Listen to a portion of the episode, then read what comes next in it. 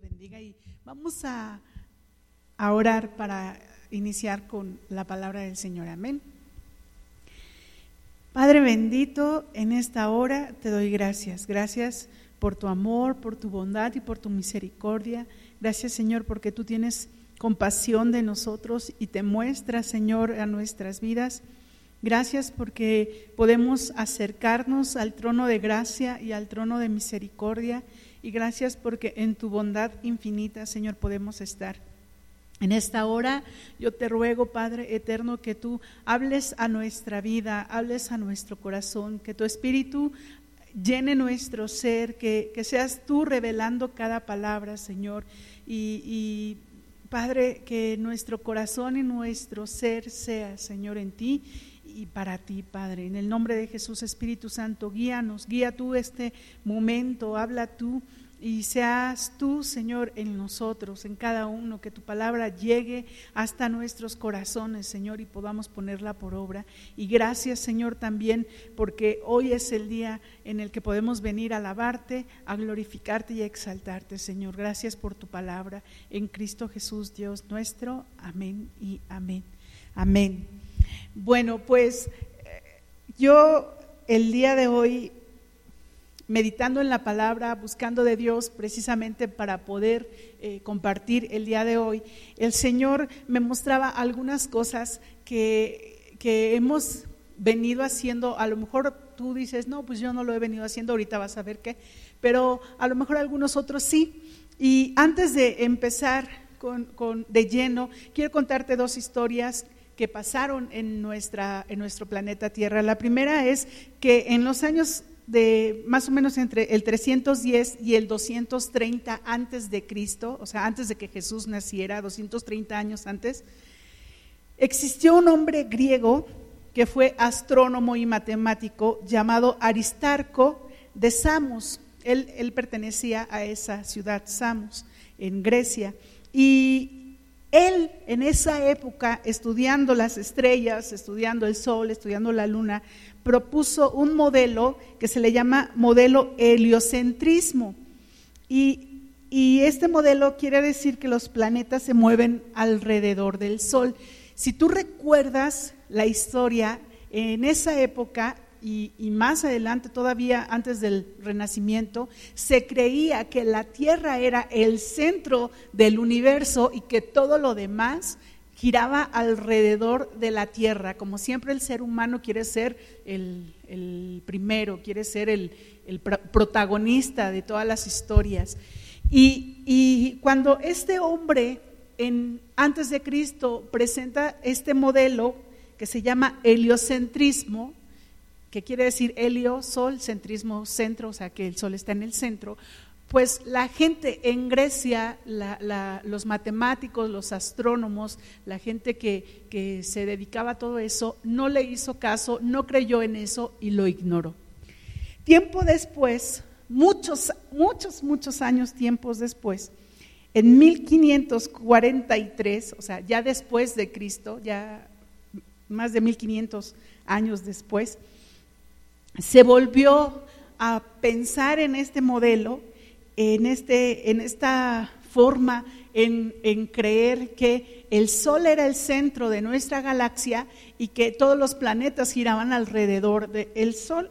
Y este hombre que fue estudiando las estrellas, la luna y el sol y todo eso, fue Nicolás Copérnico. Seguramente lo escuchaste en la escuela, en los libros de historia.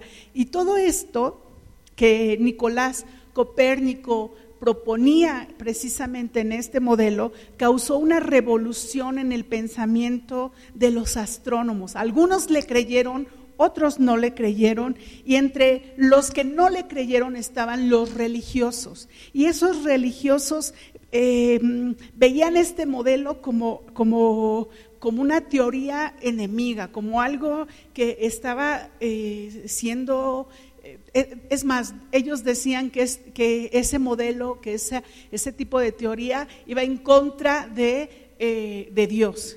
Y Nicolás Copérnico se dedicó a investigar y un día la, la Inquisición, la iglesia, eh, los religiosos mandaron a llamar a Copérnico para un juicio.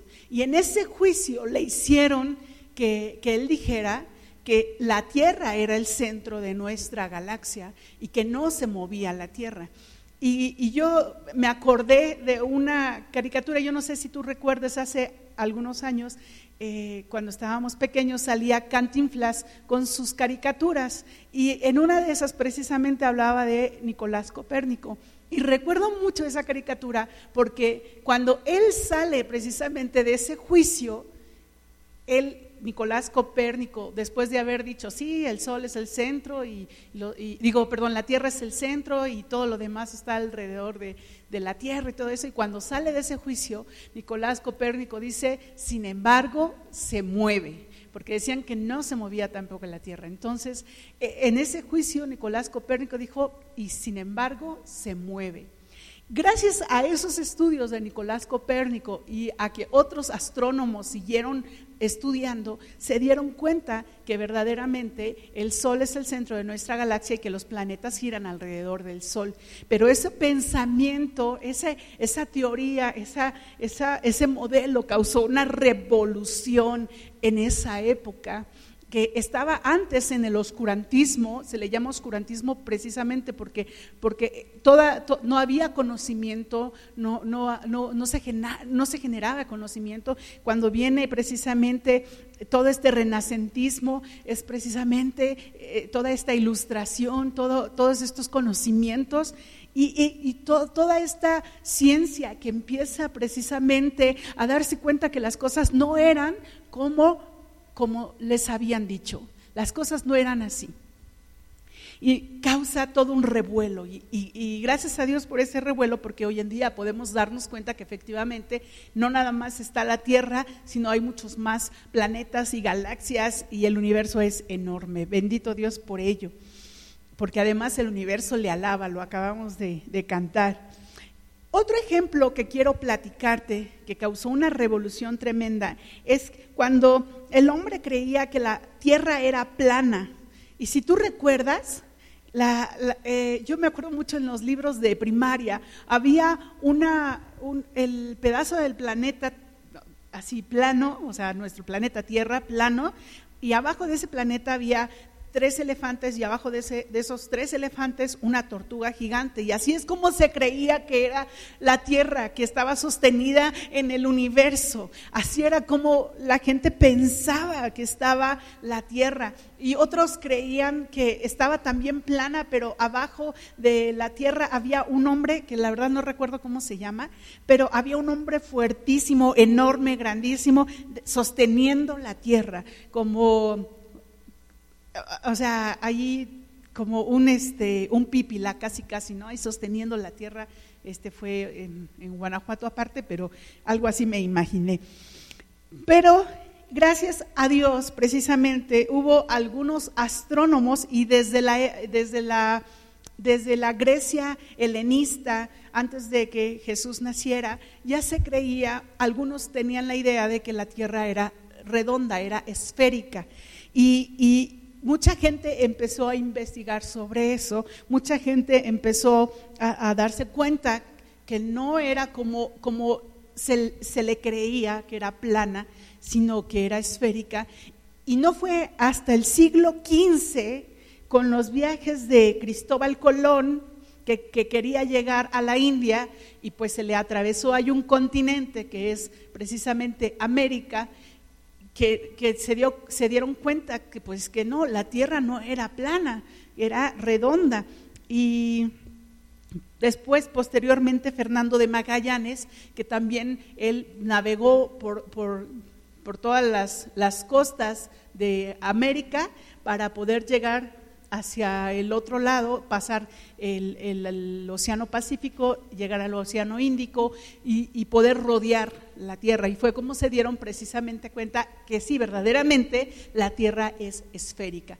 Entonces, este tipo de pensamientos trajo una revolución en su mente, en la mente de, las personas, trajo descubrimientos, trajo eh, eh, nuevos conocimientos y este tipo de pensamientos provocó también que se dieran cuenta que no la gente que creía eso, que eran sobre todo los religiosos, pues que no tenían la razón. Y dicho esto, ahora sí quiero platicarte de, nuestra, de nuestro tema, porque, porque muchas veces pensamos que las cosas son como así, rígidas, ¿no? Tiene que ser así, cuadrado. Y, y vamos a ver que el Señor Jesús, cuando vino aquí a la tierra, hizo precisamente que el pensamiento de muchos cambiara. Y yo quisiera que, que, tú pusieras tu corazón, tu mente y tu espíritu en las manos del Espíritu Santo y que el Señor fuera revelándote. Y a lo mejor va a haber alguien que pueda decir, ay, eso ya lo sé. Bueno, dame la oportunidad de poderte hablar de lo que Dios me habló a mí y entonces ya vemos, tengamos un espíritu enseñable, tengamos un espíritu donde tengamos la humildad de aprender. Y vamos a ver Juan 3. Y, esta historia me gusta muchísimo. Esta historia la leemos, la leemos, la leemos, pero esta historia, la verdad es una historia muy hermosa y, y donde el Señor se revela a una persona. Dice Juan 3, 1. Había un hombre llamado Nicodemo, un líder religioso judío de los fariseos. Una noche fue a hablar con Jesús. Rabí le dijo, todos sabemos que Dios te ha enviado para enseñarnos. Las señales milagrosas que haces son la prueba de que Dios está contigo. Jesús le respondió, te digo la verdad, a menos que nazcas de nuevo, no puedes ver el reino de Dios. Y, antes de continuar, primero quiero decirte que este hombre, Nicodemo, era un líder religioso, es decir, era un fariseo, dice aquí la palabra.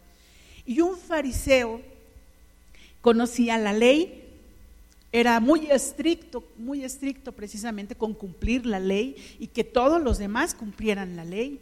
Era un hombre eh, que tenía las reglas bien claras. Pero este hombre hizo algo al ir a ver al maestro, al ir a ver a Jesús.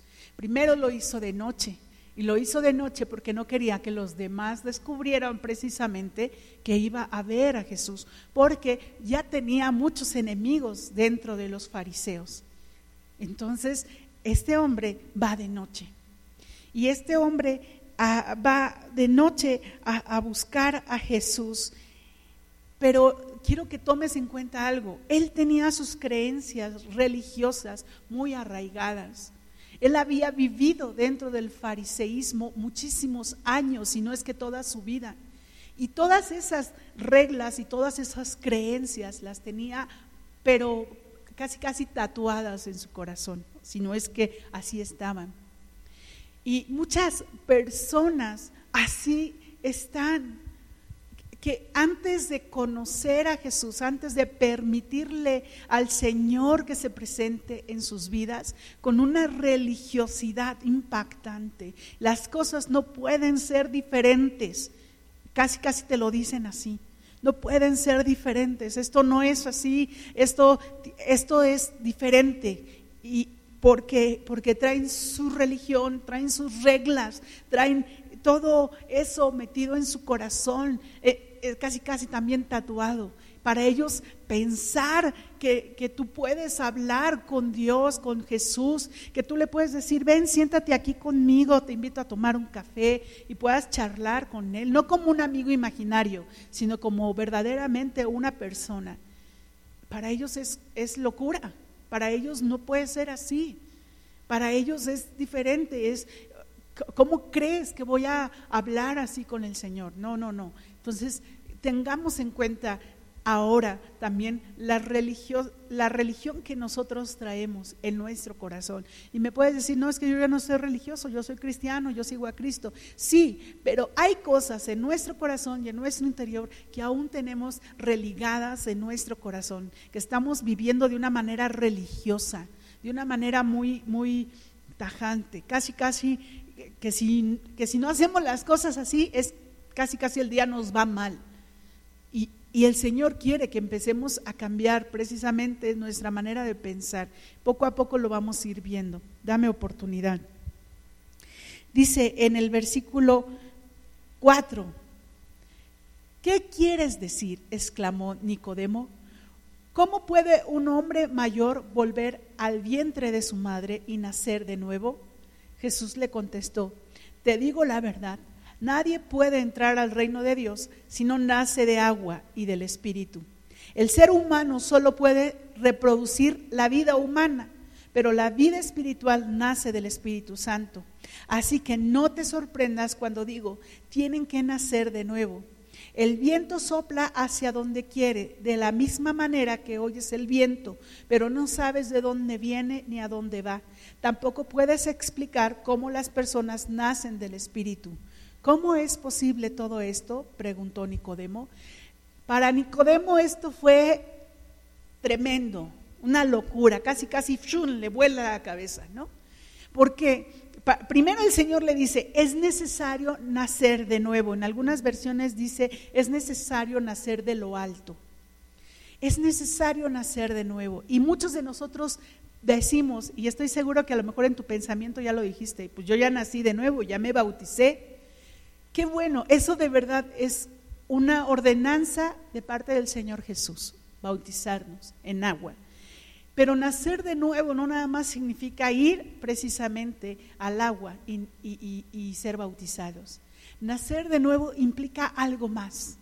Como un bebé nace. Cuando nace tú puedes ver su pielecita, suavecita, bien bonita, y, él está gestionando y él está recibiendo todo lo que está a su alrededor para empezar a formar sus pensamientos, para empezar a formar lo, que él va a aprender, lo que él está viendo, la manera en cómo les hablamos, cómo nos imitan. Y todo eso el bebé lo va aprendiendo y lo va absorbiendo para, para que posteriormente él pueda desarrollarse y hacer las cosas de manera individual y ya no depender tanto de los papás. En este caso, cuando una persona viene a las aguas y nace de nuevo, ese es el primer paso de obediencia. Pero sabes que hay mucha gente que viene a las aguas, nace de nuevo y ahí, eh, perdón, viene a bautizarse y ya. Pero no hay un bautizo nuevo. No hay un bautizo nuevo en su, en su mente, en su corazón, ni en su espíritu. Creen ellos que ya con que fueron al agua y salieron del agua es suficiente. Y algunos hasta se van de las congregaciones después de ser bautizados, porque creen que con eso es suficiente. Pero Nicodemo está integrado, perdón, intrigado y en, esas cuestiones le está diciendo al Señor Jesús, ¿cómo voy a nacer de nuevo? ¿Cómo voy a entrar al vientre de mi madre de nuevo? Esto no puede ser posible, Señor Jesús. ¿Cómo me estás diciendo esto? Y el Señor Jesús le está diciendo, mira, no, no, no es nada más que vengas y, y bueno, más bien le dice, tienes que venir al agua y nacer de nuevo. Pero también le dice, tienes que nacer del Espíritu. Y es ahí donde muchos no dan el paso. Nacer del Espíritu. Quiere decir que el Espíritu Santo viene a nosotros, a nuestra vida, para bautizarnos y nacer de nuevo. No nada más es salir del agua, es ser bautizados también en el Espíritu precisamente, es nacer en el Espíritu precisamente, es venir y buscar al Espíritu Santo precisamente para que el Espíritu Santo haga ese cambio y ese proceso en nuestras vidas. Cuando el Espíritu Santo viene, y empieza a hablar en nuestro corazón, en nuestro ser, en nuestro interior, viene precisamente este nacer de nuevo, este el poder ser de nuevo. Dice aquí la palabra que el viento sopla hacia, hacia donde quiere. Dice, de la misma manera que oyes el viento, pero no sabes de dónde viene ni a dónde va. Tampoco puedes explicar cómo las personas nacen del Espíritu. ¿Cómo, ¿Cómo, recuérdalo? ¿Cómo es que el Espíritu Santo empezó a hablar a tu vida? Yo espero que sí lo haya hecho. ¿Cómo es que empezó a tocar tu corazón? ¿Cómo es que empezó a cambiar lo que tú traías en tu corazón? ¿Cómo es que el Espíritu Santo vino a tu vida? Recuérdalo. Y a lo mejor tú vivías de una manera, tú estabas haciendo las cosas de una manera, pero el Espíritu Santo empezaba a hablar a tu vida y a tu corazón y empezar a enseñarte que ese no era el camino, que esa no era la manera de vivir. Por ejemplo, si tú decías muchas groserías, el Espíritu Santo viene precisamente a hablar a nuestro corazón para decirnos, hey, ya no más Tienes que cambiar tu manera de hablar. Cuando, si tú veías, no sé, pornografía, el Espíritu Santo viene a hablar a tu vida y empieza a decirte, hey, ya no más, tienes que cambiar lo que tú estás viendo, cómo estás viviendo. Si tú hablabas mal de las personas, el Espíritu Santo viene y empieza a hablarte y a decir, hey, calla la boca, no hables mal de las personas, bendícelas. Si a lo mejor había alguien que tú odiabas, que tú despreciabas en tu corazón, tal vez porque te hizo daño, tal vez porque hizo algo que te lastimó, el Espíritu Santo viene a ti y te dice, hey, perdona, perdona. Es necesario que perdones, porque el Padre ya nos perdonó. Y, el Espíritu Santo nos habla y, nos redarguye y empieza precisamente a hacer toda esta transformación en nuestro corazón, en nuestra mente y en nuestro espíritu. Pero en nosotros está la decisión de cambiar. En nosotros está la decisión de hacerlo. Por mucho que el Espíritu Santo nos hable, si nosotros no lo decidimos hacer, no vamos a cambiar. Por mucho que Él haga en nuestra vida, si nosotros no decidimos cambiar, no va a pasar nada. No va a pasar nada.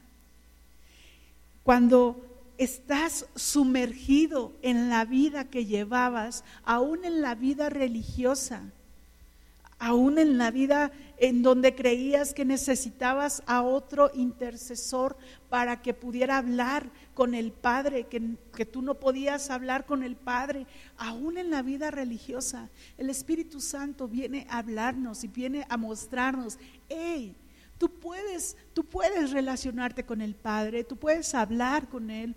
Tú puedes expresarle lo que hay en tu corazón sin ninguna persona de por medio. Y, eso viene a cambiar y a transformar nuestro corazón, nuestro ser. Pero esto también va más allá, va más allá del concepto que tenemos de Dios, ¿sabes? Del concepto que tenemos del Padre. Fíjate, e, e, es algo que, que muchas veces nos quedamos como en una cajita y en esa cajita queremos meter a Dios. En esa cajita queremos que Dios esté ahí y, hay cuidadito con que Dios haga algo diferente, porque entonces nos brinca y, y, esto no es así, esto no puede ser así. Nuestro concepto de Dios también tenemos que permitirle al Espíritu Santo que nos lo revele. Esto también es el cómo es nuestra relación con Él, cómo le creemos a Él, cómo lo creemos a Él y cómo dependemos de Él. Y es aquí una parte complicada y difícil. Nicodemo decía, ¿cómo es posible, Señor, todo esto? ¿Cómo es posible? Tú lo que me estás diciendo, Señor Jesús, ¿cómo es posible? Un hombre religioso que ayunaba, que daba sus diezmos, que ofrendaba, un hombre religioso que creía que tenía el cielo por todo lo que él hacía, que, él creía que tenía el cielo porque ya era hijo de, Abraham, parte del pueblo de Abraham. O sea, todo eso para él fue una revolución. Me imagino, vino de noche, yo me imagino la escena, imagínatela tú. El Señor Jesús sentado ahí a un lado de la mesa, Nicodemo del otro lado, con, no sé, un vaso de agua o a lo mejor ahí un, lo voy a modernizar, a lo mejor con un café o un chocolatito, un atolito y un tamalito ahí en la noche, porque era de noche, era de noche, y ya no iban a comer pesado, entonces hacía algo ligerito, platicando, y, y a la luz de, las, de las velas o de las lámparas que tenían alrededor. Y, Nicodemo escuchando al maestro y, y pensando en todo lo que le está diciendo, esto es una revolución. Esto es una revolución para él, para toda la gente que vivía precisamente eh, dentro de la religión. Para ellos fue muy impactante.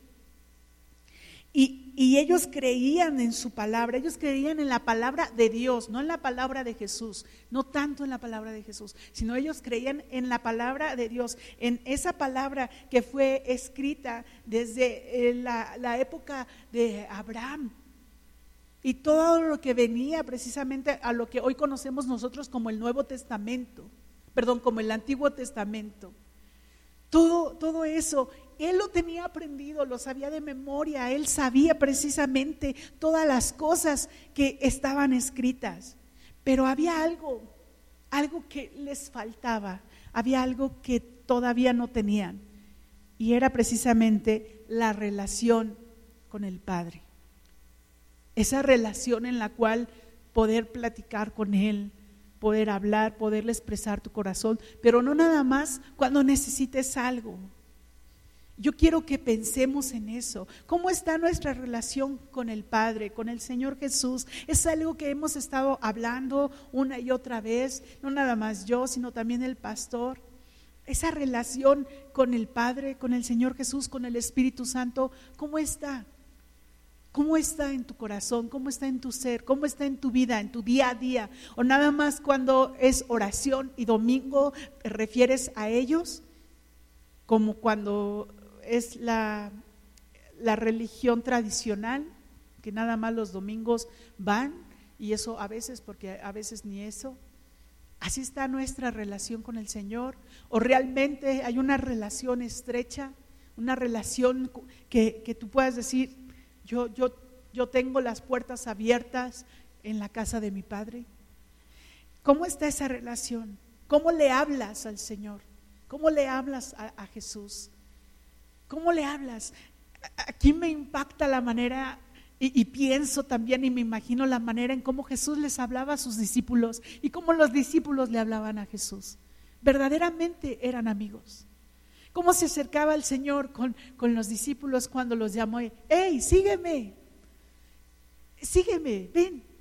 Cuando leo cómo llamó a, a Mateo el cobrador de impuestos, él estaba dentro de su cabina cobrando los impuestos y, teniendo la fila ahí de, los judíos, el que iban a pagar sus impuestos y, él cobrando. Y de repente ve pasar allí un montón de gente, hay una bola de gente y, y entre ellos está Jesús. Y cómo se les queda viendo y cómo el Señor Jesús voltea a verlo con una compasión y con un amor y le dice, Mateo, sígueme ven.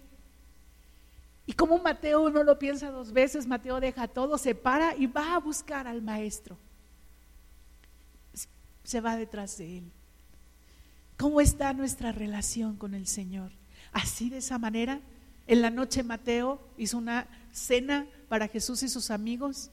Y yo me imagino a Mateo feliz y, y contento porque estaba el maestro en su casa cenando con él y el Señor platicando con Él como, como verdaderos amigos. ¿Cómo está nuestra relación? ¿Cómo te diriges? ¿Cómo te diriges a Él? ¿Como alguien que está a tu lado todo el tiempo? ¿Cómo te diriges a Él? A lo mejor te diriges a Él diciéndole, oh Padre poderoso, eterno, no sé, ¿no? No tengo la menor idea. ¿Cómo lo hacemos? O como alguien lejano como alguien que está lejos. O solo cuando estás en apuros te diriges a Él. ¿Cómo te diriges a Él? ¿Cómo lo haces? Te vuelvo a repetir, por eso los fariseos se enojaban, porque Jesús se dirigía al Padre con confianza. Jesús le llamaba Padre a Dios y para ellos era escandaloso. ¿Cómo te atreves a llamarle así a Dios? Ellos ni siquiera podían pronunciar el nombre del Señor. ¿Cómo te atreves? Y Jesús decía, mi Padre que está en los cielos y mi Padre que está en los cielos. Y eso para ellos era, no, para ellos era algo que no podía caber en su cabeza ni en su corazón. Y así es la religiosidad. Así es. Cuando el Señor empieza a moverse, puede ser que tú digas, no, esto no es así. O cuando el Señor empieza a hablarte a tu corazón y puedes decir, no, esto no es así. Hey, cuidado, busca al Señor, búscalo con tu corazón de verdad, porque el Señor puede estarte hablando y tú no te puedes estar dando ni cuenta. El Señor puede estar hablando a tu corazón. Versículo 10 dice, Jesús le contestó, tú eres un respetado maestro judío y aún no entiendes estas cosas. ¿Cómo es Nicodemo que no entiendes que tienes que nacer de nuevo? ¿Cómo es Nicodemo que no entiendes que tienes que ser bautizado en agua y en espíritu? ¿Cómo es Nicodemo que no entiendes lo que te estoy hablando si tú eres un maestro de la ley? ¿Cómo es posible? El Señor Jesús decía, recuerdo la palabra que dice que, era, era eh, tanta su religiosidad que, sus corazones, lo estoy parafraseando, que sus corazones estaban eh, endurecidos. No podía entrar la palabra del Señor a sus corazones, ni a su mente, ni a su espíritu, porque estaban endurecidos, estaban duros. Y el Señor hablaba y el Señor explicaba y el Señor enseñaba y aquellos solo veían a ver a qué horas este hombre cometía algo para llevarlo a la cruz, para que muriera. Y así es la religiosidad. Cuidado cuando tú estás nada más al pendiente de a ver a qué horas hacen estos algo, cualquier persona, para apedrearlos, para llevarlos a, una muerte mental, espiritual, eh, en tu ser, ya no en ellos, sino en ti. O sea, juzgarlos, señalarlos. Cuidado, cuidado. El Señor Jesús enseñó una relación estrecha, una relación de amigos, una relación de amistad. Y hasta él lo dijo, he aquí mis hermanos, he aquí mi madre y mi padre. Y no eran sus familiares, era gente que estaba atenta, escuchando lo que él estaba hablando y enseñando. Eran sus amigos los que estaban cercanos a él. Dice Romanos 12.2, esta, esta, cuando yo escuché por primera vez esta palabra, yo la verdad era, en caso le hice, no la entendía. Pero tiempo después ha sido como, como una bomba en mi corazón y en mi espíritu. Dice Romanos 12:2, no imiten las conductas ni las costumbres de este mundo, más bien dejen que Dios los transforme en personas nuevas al cambiarles la manera de pensar. Entonces dependerán Perdón, entonces aprenderán a conocer la voluntad de Dios para ustedes, la cual es buena, agradable y perfecta. Y muchas veces nada más tomamos esta partecita de la voluntad de Dios es buena, agradable y perfecta. Cuando la palabra nos está diciendo, hey, tienes que dejar que Dios transforme tu manera de pensar. Tienes que dejar que Dios transforme tu manera de ver las cosas.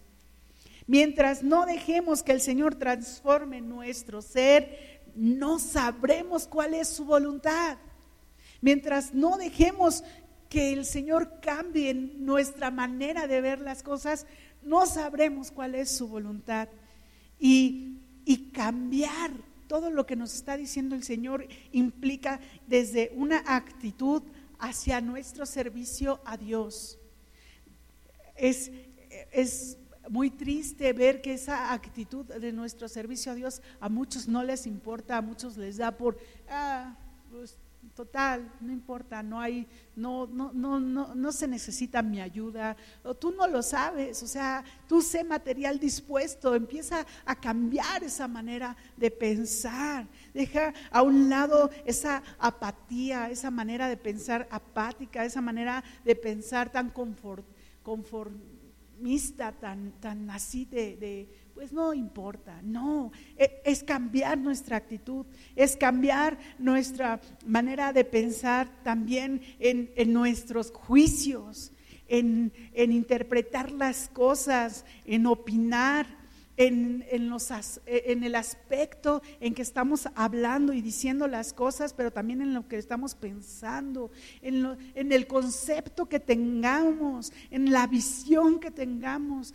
e, e, el punto de vista que estamos dando, que, que tengamos también, en el, en el modo de ver las cosas. Es cambiar todo eso, cambiar nuestra negatividad hay mucha gente que está en Cristo y es negativa. Oye, mira, es que vamos a hacer esto. Ah, ¿para qué? Oye, mira, vemos, ay, ¿para qué? Y si no se lo dice al pastor, pues sí se lo dice a su familia. Ay, el pastor que está haciendo esto, ¿cómo se le ocurre? Ay, el pastor quiere que hagamos esto. Ay, bueno, es que a lo mejor él no tiene nada que hacer. Créeme que sí, créeme que sí. Ay, o sea, de una manera negativa. Dejemos de pensar de esa manera negativa. Dejemos de ver las cosas de esa manera negativa. El Señor está pidiéndonos que cambiemos nuestra manera de pensar para entonces sí conocer su voluntad, que es buena, agradable y perfecta. Pero tenemos que cambiar nuestras actitudes, la manera en cómo vemos las cosas del Señor, la manera en cómo vemos a la iglesia. La pregunta, yo, eh, eh, el Señor una y otra vez es, eh, ¿amas al Señor? ¿Amas al Señor? Y puedes decir, sí, sí lo amo. Pues entonces empieza precisamente a buscar lo que Dios quiere transformar en tu mente. Permítele al Espíritu Santo que Él te enseñe, que Él te muestre que tienes que cambiar. ¿Qué es lo que tienes que hacer a un lado para que el Espíritu Santo te, te, enseñe la manera correcta? Dios quiere enseñarnos, pero nosotros tenemos que ser materia dispuesta, material dispuesto, para que entonces sí podamos hacer las cosas. Si no va a pasar como en la escuela, cuando nos enseñaban algo, nos entraba por uno y nos salía por el otro, y pasábamos de noche y no entendíamos nada. Y, a mí me duele y me da tristeza cómo aquí eh, el pastor da sus cursos, se esfuerza, se prepara y, la gente no, no se prepara. La gente no, es, no está dispuesta, ¿sabes? Es que, es que, ¿cómo quiere que le dé una hora? ¿Cómo es viernes? Estoy cansado no tengo tiempo, eh, no, no, no puedo. ¡Ey! No eres el único. No somos los únicos. Pero algo que sí me queda claro es que el Señor quiere que nos preparemos, prepararnos para, para lo que venga. Y si no estamos preparados, ¿cómo vamos a recibir lo que viene? ¿Cómo vamos a hacer las cosas si no estamos preparados? Hay quienes eh, desean congregaciones grandes. Bueno, pero hay que preparar a la gente que está aquí ahorita para que cuando sea congregación grande pueda recibir a aquellos que necesiten de Dios. Y te lo digo con mucho amor de verdad y con el corazón en mi mano. Como, como a la hora en que el pastor da su curso, la gente no le interesa. Y no será la única iglesia, a lo mejor hay más. Pero material dispuesto implica también aprender. Material dispuesto implica también a doblegar nuestro ser al Señor y dejar que Él haga la obra. Y no se trata de ir al estudio por ir, ah, porque la hermana ya nos dijo esto. No, se trata de estar ahí para aprender, de estar ahí para escuchar y, conservarlo en el corazón y tenerlo presente para que nuestras vidas cambien, para que nuestras vidas sean transformadas, para que nuestras vidas sean diferentes, dejar de pensar en el Dios castigador, y pensar que Dios es bueno y buena es su misericordia. Y a lo mejor la situación y la circunstancia que estamos viviendo hoy en día no es la que deseáramos, pero el Señor permite que vivamos esas cosas por una sencilla razón, porque es la manera en como el Señor nos está llamando, es la manera como el Señor nos está formando, es la manera en como el Señor quiere sacar lo mejor de nosotros lo mejor de nosotros. ¿Por qué? Porque va a haber gente que está sufriendo, que está padeciendo y que puede decir, sí, este es el Dios del amor, este es el Dios que me ama y abandonar precisamente el camino del Señor. Y entonces, y entonces vamos a ver Mateo. Mateo 9, 16. Y es aquí esta historia, esta parábola. Perdón, esta es, este es una, una eh, se me fue el nombre, ahorita recuerdo, pero el Señor les está enseñando y, y dice en el versículo 16, de Mateo 9. Además, ¿a quién se le ocurriría remendar una prenda vieja con tela nueva? Pues el remiendo nuevo encogería y se desprendería de la tela vieja, lo cual dejaría una ruptura aún mayor que la anterior. Y nadie pone vino nuevo en cueros viejos, pues los cueros viejos se revientan se reventarían por la presión y el vino se derramaría y los cueros quedarían arruinados. El vino nuevo se guarda en cueros nuevos para preservar a ambos. Cuando tú pones una tela nueva en un remiendo viejo, aparte de que, de que algo le pasa a la tela y quienes saben de esto eh, no me van a dejar mentir, como que se aprieta, quién sabe cómo, y y llega un momento donde esa tela nueva jala a, la tela vieja y, se desgarra. El Señor precisamente está hablando de, estas enseñanzas nuevas que Él trajo. No, o sea, no puedo yo poner mis enseñanzas, dice de, una manera parafraseada el Señor, para, parafrasear al Señor, no puedo yo poner mis enseñanzas nuevas en, un, en una persona que, que no se está dejando moldear, que nos está dejando enseñar y que está trayendo todas esas enseñanzas viejas y anteponiéndolas. No puedo yo enseñarle. Y después dice el Señor de, del vino nuevo, los cueros, los cueros eh, viejos. Eh, bueno, te explico, y esto nos lo enseñó una vez el pastor, lo recuerdo. Cuando el, cuero es hecho de la cabra, de, una parte de la cabra y a, esa, a esa moldura que hacen precisamente como una bolsita, eh, eh, le echan un vino nuevo cuando el cuero es nuevo. Y entonces le echan la, la, el vino nuevo y dejan que dentro el vino se vaya fermentando con el cuero. Y como los dos son nuevos, pues los dos van envejeciendo poco a poco o, va pasando el tiempo poco a poco y el vino va soltando sus gases, pero el cuero nuevo, como es nuevo, tiene la flexibilidad de expandirse y que entonces esos gases puedan estar ahí conservando el vino y no se reviente. Lo que pasaría con un vino nuevo y un cuero viejo. El cuero viejo pues ya está muy duro, se hace rasposo, es, es este, ya no es flexible, ya no se puede mover tanto. Y entonces lo que pasa aquí es que este, este, este cuero se, se, se rompe porque el vino nuevo, al liberar los gases, se va haciendo que se vaya expandiendo el cuero y el cuero pues no aguanta y se revienta y todo el vino se derrama, se cae.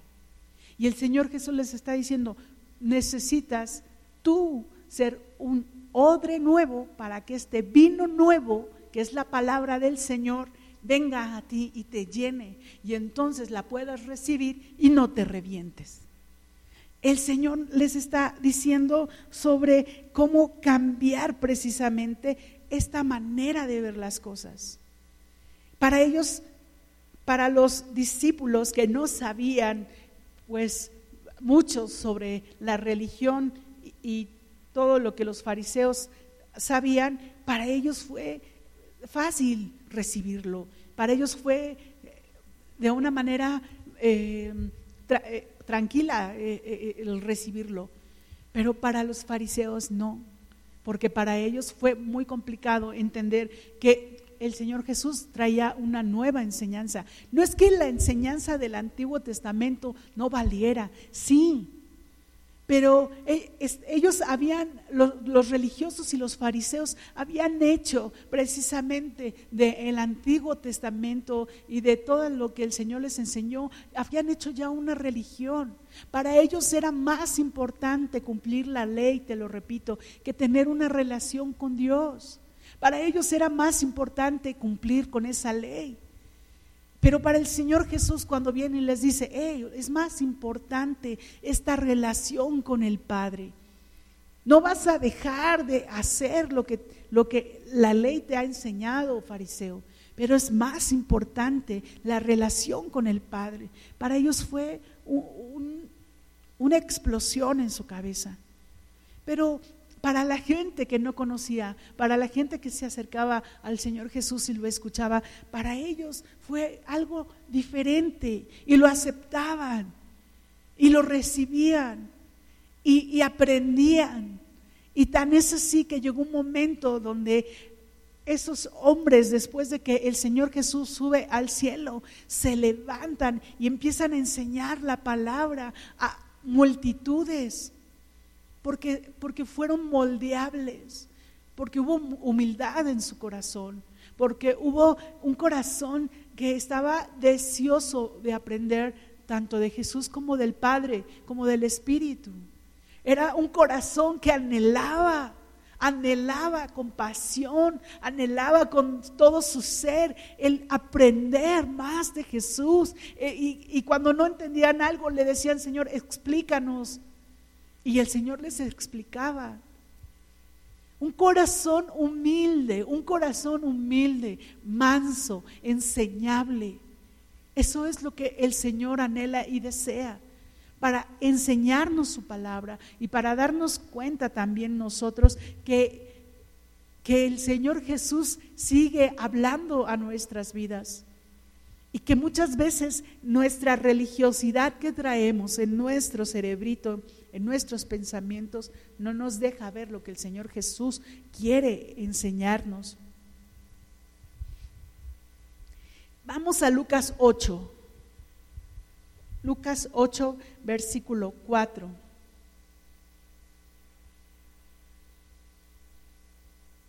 Dice la palabra del Señor así, cierto día Jesús contó una historia en forma de parábola a una gran multitud a mucha gente, proveniente de varias ciudades que se había reunido para escucharlo. Un agricultor salió a sembrar. A medida que esparcía las semillas por el campo, algunas cayeron sobre el camino donde pisotearon y los pájaros se las comieron. Otras cayeron entre las rocas. Comenzaron a crecer, pero la planta pronto se marchitó y murió por falta de humedad. Otras semillas cayeron entre espinos, las cuales crecieron junto con ellas y ahogaron los brotes. Pero otras semillas cayeron en tierra fértil. Estas semillas crecieron y produjeron una cosecha que fue cien veces más numerosa de la que se había sembrado. Después de haber dicho esto, exclamó, el que tenga oídos para oír, que escuche y entienda. El que tenga oídos para oír, que escuche y entienda. El Señor quiere y desea que nuestro ser nuestro pensamiento, nuestro corazón, nuestra vida sea transformada, sea diferente. Qué difícil es, de verdad se los digo, qué difícil es cuando estás pasando una situación complicada en tu vida y tienes que darte cuenta de que, de que Dios desea hablar a tu corazón y cambiar esas, esas maneras que tú tienes de pensar del Señor. Cuando, sobre todo cuando la gente duda de su fe, cuando la gente duda de lo que Dios está haciendo. Muchas veces hasta culpan a Dios culpar a Dios no es realmente algo que va a solucionar el problema. Es darnos cuenta de lo que Dios quiere hacer en nuestras vidas y de lo que Dios anhela hacer en nuestro ser.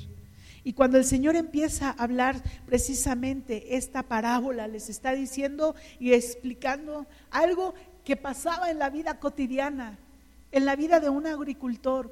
Y algo que pasa hoy en día normalmente si tú siembras semilla en, en, las piedras, si tú siembras semillas en el camino, si tú siembras semillas en, en el, entre los espinos, si tú siembras semillas en tierra fértil, es algo que podemos ver y podemos visualizar. Pero el Señor Jesús lleva a sus discípulos a algo más. Y es entonces los siguientes versículos. Versículo 11 dice, este este es el significado de la parábola. La semilla es la palabra de Dios. Las semillas que cayeron en el camino representan a los que oyen el mensaje, pero viene el diablo, se lo quita del... Viene el diablo, perdón, ya me perdí. El mensaje, pero viene el diablo, se lo quita del corazón e impide que crean y sean salvos. Las semillas sobre la tierra rocosa representan a los que oyen el mensaje y lo reciben con alegría, pero como tienen raíces profundas, creen por un tiempo y luego se apartan cuando enfrentan la tentación. Y, yo me detengo aquí un momentito, fíjate bien, estas semillas no, no llegaron al lugar correcto, estas semillas no llegaron al lugar donde tenían que llegar. Y no llegaron porque la primera dice que cayó en, en el camino eh, en el camino, pero, pero estos oyen el mensaje, viene el diablo y, y, se, y se lo quita del corazón e impide que crean y sean salvos. Cuando las personas tienen duda de lo que el Señor está haciendo y está obrando, el enemigo viene y nos quita lo que Dios nos está dando, lo que Dios está hablando a nuestras vidas, nos, nos quita nuestra fe, nos quita nuestra, nuestra eh, fortaleza en el Señor nos hace dudar de lo que Dios está haciendo. Y entonces, pues esta gente ya deja de creer y se va, se aleja y ya no busca a Dios. Dice después que las semillas fueron algunas eh, que cayeron en tierra rocosa y dice, y esto representa el mensaje y, y, hay gente que lo recibe con alegría, pero, pero no tiene raíces profundas. Y cuando no hay raíces profundas, cualquier cosa que suceda puede hacer que ellos digan, bye, ahí nos vemos. Esto no es para mí. Como cuando la hay gente en la iglesia, aquí, mm, bueno, no sé si ha sucedido, pero, eh, o sea, he escuchado de, gente que, que dice, no, es que en esa iglesia no hay amor. No, ahí nos vemos. No, es que en esa iglesia no, no, no es lo que yo creo. Entonces, no echan raíces. Y como no echaron raíces, pues se van. Pero se van a otra donde tampoco echan raíces. Y se van a otra donde tampoco echan raíces. Y conozco a gente que ha pasado de iglesia en iglesia, bueno, muchísimas veces. Y esas raíces profundas nunca van a crecer. Y entonces la tentación viene y se alejan. Y entonces, ¿qué hacemos? ¿Qué hacemos? Dice el versículo 14, las semillas que cayeron entre los espinos representan a los que oyen el mensaje, pero muy pronto el mensaje queda desplazado por las preocupaciones, las riquezas y los placeres de esta vida. Así que nunca creen hasta la madurez. Y las semillas que cayeron en la buena tierra representan a las personas sinceras, de buen corazón, que oyen la palabra de Dios, se aferran a ella y con paciencia producen una, una cosecha enorme. Fíjate bien, todas las anteriores, antes de que cayera la semilla en tierra fértil, todas las anteriores, ha sido personas que, como dice Romanos, no han permitido que su mentalidad cambie no han permitido que el Señor venga a sus vidas y cambie precisamente esa manera de pensar. Todas esas personas están dejándose llevar por sus pensamientos, por sus costumbres, por su religiosidad, por la manera en cómo ven las cosas, por su negatividad, por todo eso y más. No hay un cambio, no hay una transformación. Romanos 12.2 es claro, o sea, permite que el Señor cambie tu pensamiento, permítelo. Eso va a transformar tu vida va a transformar tu manera de ver las cosas, va a transformar la manera en cómo vas a enfrentar las situaciones, tanto la tentación como un problema, como la tribulación, como una prueba, como hasta como el enemigo viene y pone sus, sus, sus trampas. Cuando cambiamos nuestra manera de pensar, el Señor viene de esa manera y dices, esto esto es diferente a lo que yo pudiera haber vivido lejos de Dios. Esto es diferente a lo que yo hubiera podido vivir si no hubiera tenido al Señor en mi vida. Y yo estoy seguro, perdón, segura, que si tú te pones a pensar ahorita en un problema que hayas tenido cuando todavía no llegabas a Cristo, cómo lo enfrentaste, y te puedo asegurar que dijiste, me fue, pero bueno. Y hoy en día un problema, una situación, una enfermedad, una circunstancia que estás enfrentando, pero ya en el Señor, cambia tu vida. Cambia, de verdad, cambia. Ya no estás viendo las cosas como un castigo. Esto me pasó porque no, no, no, no. Esto me pasó porque tal vez yo fui descuidada, porque no cuidé mi cuerpo. Yo te voy a explicar mi, mi problema de manera personal. La rodilla me la lastimé, ¿cómo no sé? ¿Dónde tampoco? Y cada vez que me preguntan, ¿pero, pero cómo? Pues no sé. Y el doctor me decía, ¿pero cómo? Pues no sé. O sea, no sé, no supe. Solo sé que un día me empezó a doler. Y me empezó a doler, y me empezó a doler, y me empezó a doler. Y empecé a caminar mal. Y empecé a caminar mal.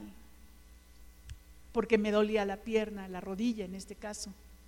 Y, y yo podría haber dicho, pues fue un castigo de Dios, como mucha gente religiosa lo hace. Es que está viviendo eso porque seguramente tiene pecado escondido en su corazón. O sea, dejemos de pensar en eso. Me lastimé por descuido, me lastimé por desobediencia, porque, porque sí, porque el Señor a mí ya me había dicho algo y yo no fui cuidadosa con lo que el Señor me dijo y no le hice caso. Y entonces mi mente no hubo una transformación y vino consecuencias. Y entonces yo tengo que darme cuenta que el Señor realmente quiere transformar mi mente para que yo pueda tener un cambio en mi corazón. Pero he enfrentado esta situación de una manera distinta a si yo hubiera estado lejos de Dios porque hubiera echado la culpa a todo mundo y hubiera dicho qué les pasa y a lo mejor hasta al mismo Dios le hubiera dicho, mírame, aquí estoy abandonada, cómo estoy con mi pierna, toda lastimada, todo eso. Pero en el Señor las cosas cambian. Y todas estas personas que, que han vivido eh, donde la semilla se ha sembrado y, no ha caído en buena tierra, y ha caído en lugares rocosos, y ha caído entre espinos y, todo eso. Gente que no ha permitido que el Señor transforme sus pensamientos, como dice Romano 12.2. Pero esta última dice que en el versículo 15, y las, las personas sinceras de buen corazón, perdón, y las semillas que cayeron en la buena tierra representan a las personas sinceras, de buen corazón, que oyen la palabra de Dios, se aferran a ella y con paciencia producen una cosecha enorme. Para que haya cosecha en mí, yo tengo que dejar que Dios haga su obra en mí. Y para que Dios haga su obra en mí, yo tengo que cambiar mi manera de pensar. Tengo que cambiar mi manera de ver las cosas. Tenemos que hacerlo tenemos que hacerlo. Dejar de estar pensando de una manera tan religiosa, de una manera pensando las cosas de una manera como, como la religión nos ha enseñado y ver las cosas de una manera diferente. El Señor Jesús no está dentro de cuatro paredes. El Señor Jesús no está en una cajita. Él él es Dios. Y Él es el que creó el universo. y nos ha creado a ti y a mí y está en nuestro corazón si se lo permitimos. Y Él puede transformar nuestra vida si se lo permitimos, pero si no se lo permitimos, pues no. Si no lo dejamos, pues no. Por eso el Señor nos dice, voy a, cerrar con esto, dice Romanos 12.2, lo voy a volver a leer, no imiten las conductas ni las costumbres de este mundo. Este mundo nos enseña a vivir de una manera muy cuadrada. Más bien dejen que Dios los transforme en personas nuevas, personas nuevas, diferentes, al cambiarles la manera de pensar. Entonces aprenderán a conocer la voluntad de Dios para ustedes, la cual es buena, agradable y perfecta. La voluntad de Dios es buena, agradable y perfecta, sí. Pero para que esa voluntad de Dios se haga en mi vida, yo tengo que permitirle al Señor que transforme mi ser, que transforme mi manera de pensar, que me transforme en una persona nueva, en una nueva criatura. Y entonces aquí tiene sentido la palabra que el Señor Jesús le estaba diciendo a Nicodemo. Es necesario nacer del agua y del Espíritu. No solo del agua, sino también del Espíritu. Porque eso nos va a permitir darnos cuenta también que el Espíritu Santo nos está transformando y cambiando. Vamos a orar. Padre, en el nombre de Jesús, en esta hora te doy gracias por este día. Gracias Señor por tu palabra. Gracias Señor porque ciertamente tú no quieres que tengamos una relación contigo de manera religiosa. Tú no quieres que tengamos una relación contigo, Señor, trayendo las costumbres de nuestro pasado que tú anhelas y tú deseas que vivamos una relación estrecha, que vivamos una amistad donde podamos confiar en ti, donde podamos hablarte, donde podamos expresar lo que hay en nuestro corazón, donde podamos permitirle al Espíritu Santo cambiar nuestros pensamientos, cambiar la manera en cómo estamos viendo las cosas, en cómo las estamos, eh, Señor, visualizando en cómo, Señor, las estamos tomando aún, Padre. Cambiar nuestra manera de pensar, cambiar, renovar nuestro pensamiento en ti, Padre. Gracias, Señor, porque tú renovaste el pensamiento de tus discípulos y tú trajiste, Señor, tu palabra, tu bendición, tu mensaje de salvación a ellos. Y gracias a ellos, Señor, ese mensaje se ha divulgado por todo el mundo y ahora nosotros, Señor, podemos escucharlo y podemos estar, Padre, delante de tu presencia, escuchando tu palabra. Señor, que nuestro corazón, que nuestro ser, Señor, no se cierre a tu enseñanza, no se cierre, Señor, a lo que tú quieres hablarnos. Antes bien, Padre, nuestro espíritu y nuestro corazón sea humilde, sea manso y podamos aprender lo que tú quieres que aprendamos. Podamos aprender, Señor, que tú eres Dios, que tú eres Rey, que tú eres soberano, que tú eres eterno, pero que también eres nuestro papá y que podemos venir a ti, acercarnos a ti y poderte decir, no nada más Señor, no nada más eh, Dios, no nada más Rey, sino podemos acercarnos a ti y podemos decirte, papá, papá, papito. Podemos, Señor, expresar lo que hay en nuestro corazón, nuestras preocupaciones, nuestro dolor las cosas que estamos viviendo, Señor, de, del día a día. Y así como un pequeño padre se acerca a su papá para abrazarlo y poderle decir, Señor, que tiene temor, que tiene miedo de enfrentar las cosas, de hacer las cosas, podamos acercarnos a ti, podamos decirte también, Señor, que hay cosas que nos dan temor, que nos da miedo enfrentarlas, pero que si tú estás con nosotros las vamos a enfrentar.